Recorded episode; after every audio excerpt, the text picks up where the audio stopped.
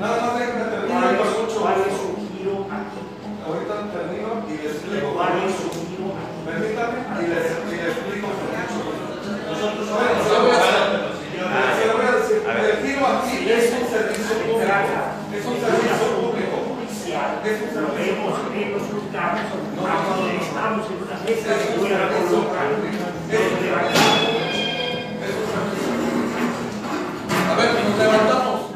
Es Juan Carlos Bonifaz Trujillo, director de gobierno municipal del ayuntamiento de Tuxtla Gutiérrez, que rompió el diálogo a manotazos este miércoles con locatarios del Parque de Convivencia Infantil, pues no quiso tratar con sus abogados. Ahí todas las personas presentes estuvieron dialogando y dan- dando sus informes y cuando, pues, cuando ah, yo pedí la palabra, pues empecé a hablar de una asamblea que tuvimos y de los temas que se trataron en la asamblea y que en la asamblea se pidió que yo presentara eh, este, cómo está la cartera vencida en realidad y, y- y, este, y quiénes han abandonado sus negocios y todo eso. Entonces hicimos todo un análisis de eso y se presentó, pero fui interrumpida durante el periodo de que explicaba yo esto de, los adeudos y justificando lo que no nos corresponde a nosotros.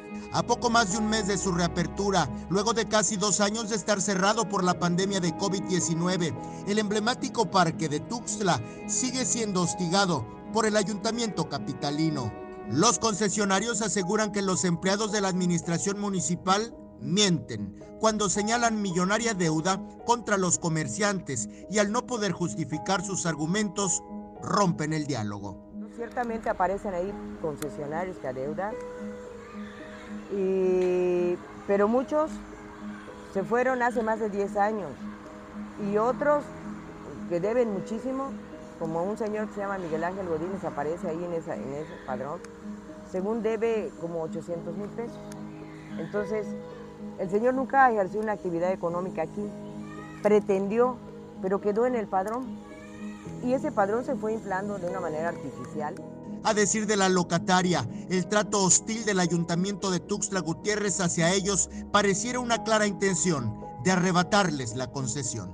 La verdad nos sentimos muy hostilizados y en los las últimas semanas vienen hombres solos tomando videos en, en los, en los establecimientos. Ya lo hemos comunicado aquí en la administración y que según interrogaron a uno y que, que dijo que estaba en una videoconferencia. Mentira. Eh, todo el mundo, los compañeros, porque estamos comunicados, empiezan a avisar.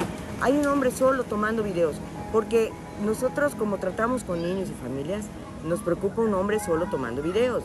Generalmente no traen buenas intenciones, son depredadores, ¿sí? O pretenden robarse un niño o abusar de él. Sabe Dios, no, nada bueno, porque no es normal que un adulto, un hombre adulto, esté tomando videos de familias, ¿sí? No es normal, o pretende asaltarlos, quién sabe.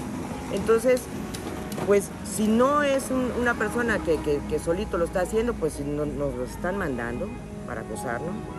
Entonces, a la cualquier hora ponen personas y todo.